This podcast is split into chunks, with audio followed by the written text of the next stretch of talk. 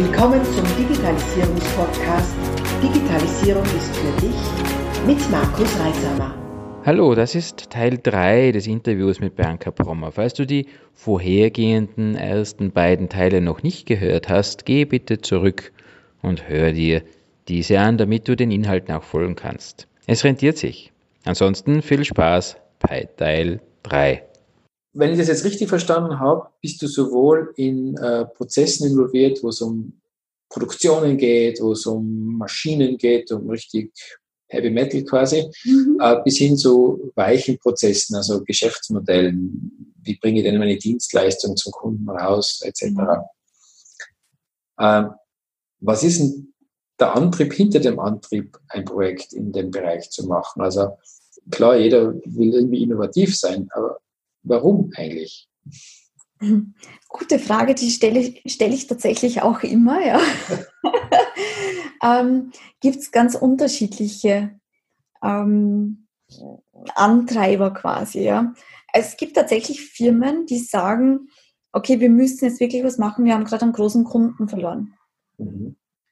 Ähm, also aus der Not heraus quasi. Ja. Also die haben einen Kunden verloren, die, die merken, dass die Umsätze zurückgehen, äh, Gewinne zurückgehen. Also wirklich aus der Not heraus. Mhm. Ähm, wir haben auch, ich habe zum Beispiel einen Kunden gehabt, der hat dann gesagt, na, ähm, zu uns ist unser Kunde gekommen, also B2B war das, ähm, in der Automobilindustrie, zu uns ist der Kunde gekommen und fordert von uns jetzt Innovation. Also okay. Wollten überrascht werden mit neuen Produkten, mit neuen Entwicklungen und dann waren die natürlich so, oh mein Gott, jetzt müssen wir innovativ sein, weil sonst verlieren wir den Kunden.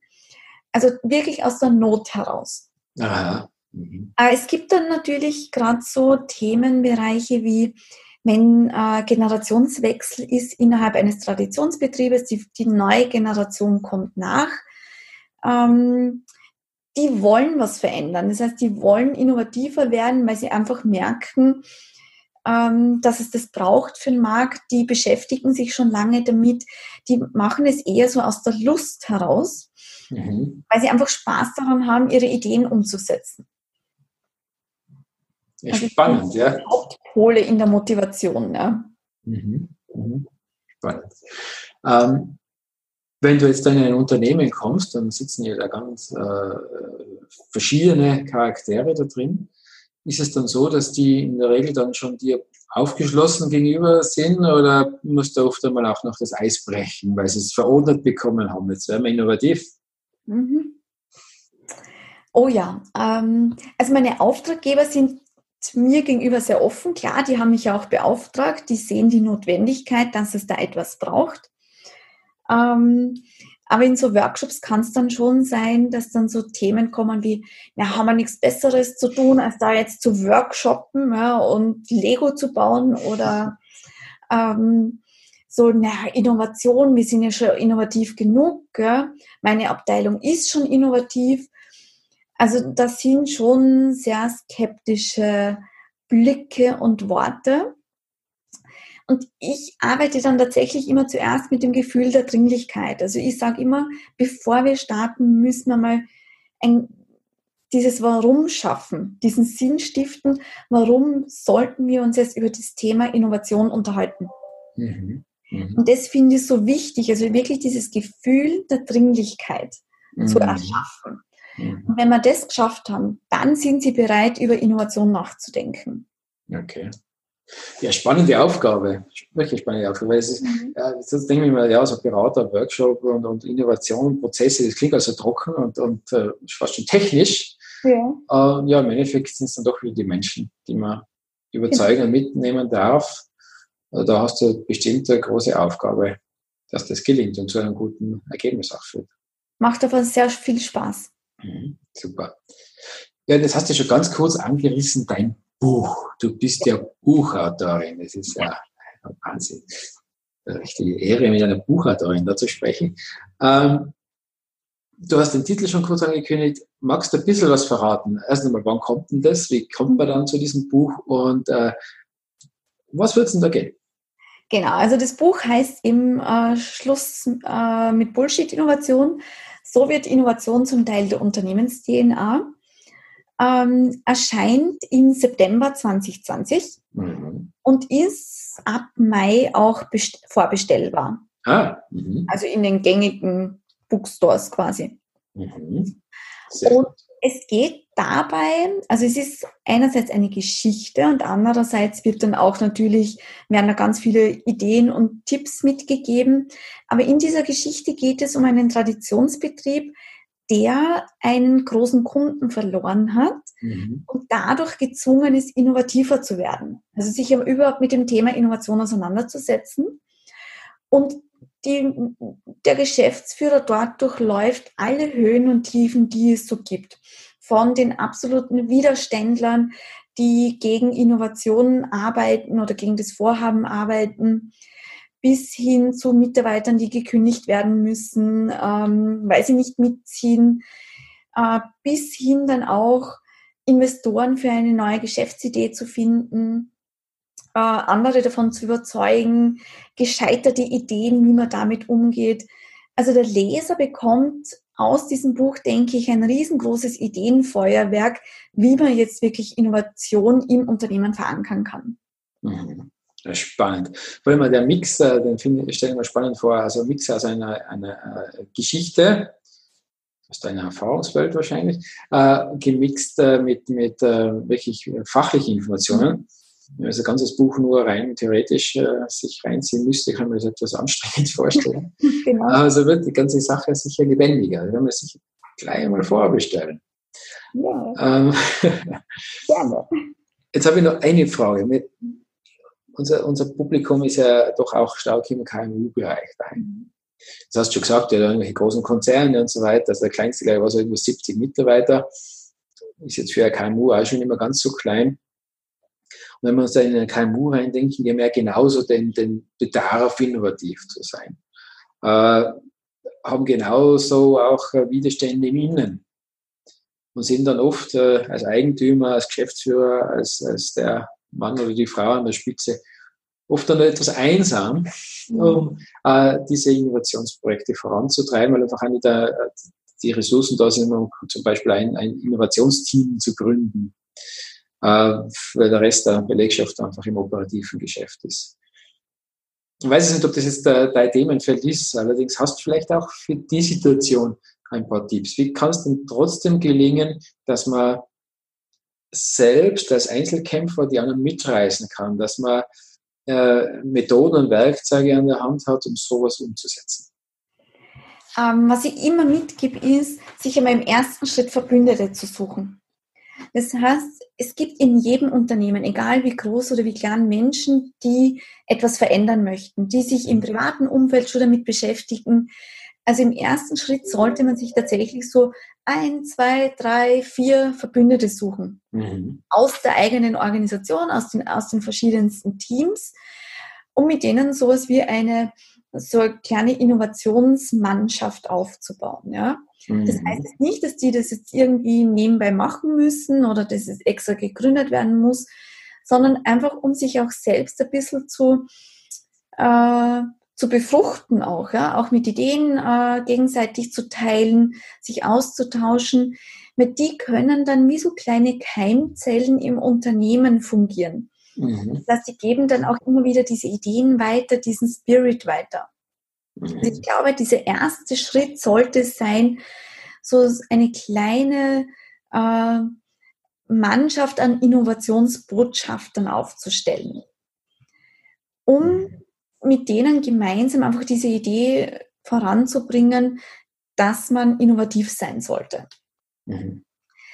Der zweite, also das Zweite, was man, glaube ich, wirklich tun sollte, ist, sich überhaupt einmal wirklich mit dem Thema auseinanderzusetzen, was bedeutet, innovativ zu sein, mhm. äh, wie wollen wir das auch leben.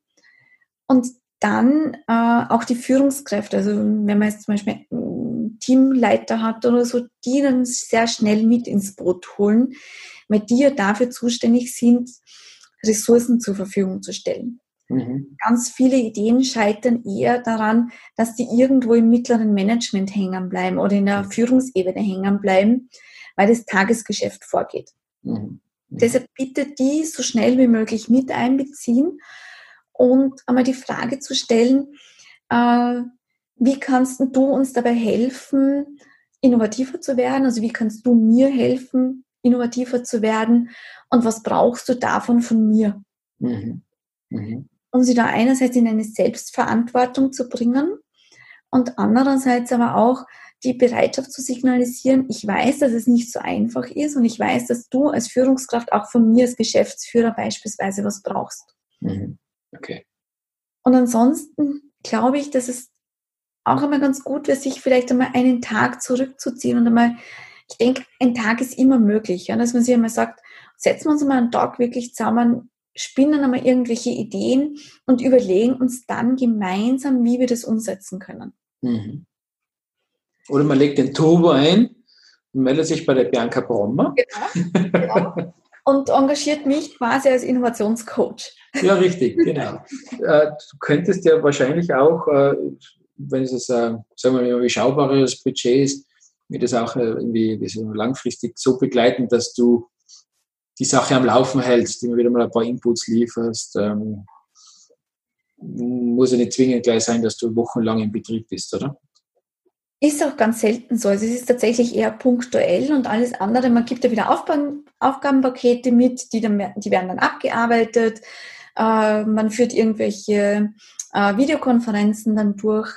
Also so oft bin ich dann nicht unbedingt vor Ort, außer ein Unternehmen möchte das. Mhm. Aber es gibt auch gerade in Österreich super Förderungen zu dem Thema. Ja? Aha. Also man kann sich tatsächlich Innovationsleistungen fördern lassen, Innovationsberatungen fördern lassen. Da gibt es einige Förderprogramme in Österreich, mhm. Ja. auf die man zurückgreifen kann, wo teilweise bis zu 50 Prozent der Beratungsleistung dann auch gefördert werden. Okay. Mhm. Mhm. Gerade für KMUs, die sich äh, mit dem Thema Innovation auseinandersetzen möchten. Mhm. Also da man, gerne mit mir in Kontakt treten, da können wir dann auch schauen, was für Möglichkeiten gibt es da. Und ich arbeite zum Beispiel auch immer gern, ich schaue, also ich werde beim Konzern nie denselben Tagsatz verrechnen, wie es beim KMU. Aha, okay. Mhm. Beim KMU gibt es dann schon noch andere Preise, die leistbar sind, ja, als es bei einem größeren Konzern, weil das mache ich schon dann auch abhängig von der Unternehmensgröße, weil das ist doch wieder ein ganz anderer Aufwand auch dahinter. Mhm. mhm. Okay, ja spannend. Also sei gesagt, es darf sich niemand abgeschreckt fühlen, also niemand ist zu klein dafür. Ähm, Anfrage stellen, einen oder anderen Tipp einholen, dich verfolgen, wie es so schön heißt, oder dir folgen auf äh, deinen Aktivitäten, das Buch lesen und vielleicht kommt dann die Lust auf mehr, mehr von Bianca in den Betrieb zu holen und äh, in die Zukunft zu starten mit einer neuen innovativen Idee oder überhaupt gleich mit einem neuen Geschäftsmodell. Genau. Spannend, ja. Ich finde, deine Aufgabe ist sehr, sehr wichtig äh, für uns, äh, also für uns als, als Wirtschaft, für unsere Region, für nicht nur in, in, in Österreich, Tirol, sondern in ganz Mitteleuropa, wo du unterwegs bist. Denn äh, Konzerne sind äh, super und sind schön. Wir wissen allerdings, dass, dass äh, große Teile der Wirtschaftsleistung oder der Arbeitskräfte, Arbeitskräfte Arbeitsplätze im KMU-Umfeld sind. Genau. Und da haben wir doch ein gewisses demografisches Thema auch, äh, wo es sehr viele Nachfolgethemen gibt. Mhm. Ähm, und je mehr wir von diesem äh, gewachsenen Wissen in eine neue Zeit hinüberbringen können durch Innovation, das Alte nicht zu vernichten, was ja dann wieder Disruption wäre, ähm, sondern überzuleiten in eine neue Epoche, in eine neue Generation, dann haben wir sehr viel erreicht und sehr viele Arbeitsplätze erhalten und ja. können sehr viele Arbeitsplätze weiterhin schaffen. Also vielen Dank für deine Arbeit. Gerne. ja, meine liebe Bianca, äh, hast du noch irgendeinen äh, Schlusssatz, den du loswerden möchtest oder irgendein, was wir jetzt noch nicht angeschnitten haben?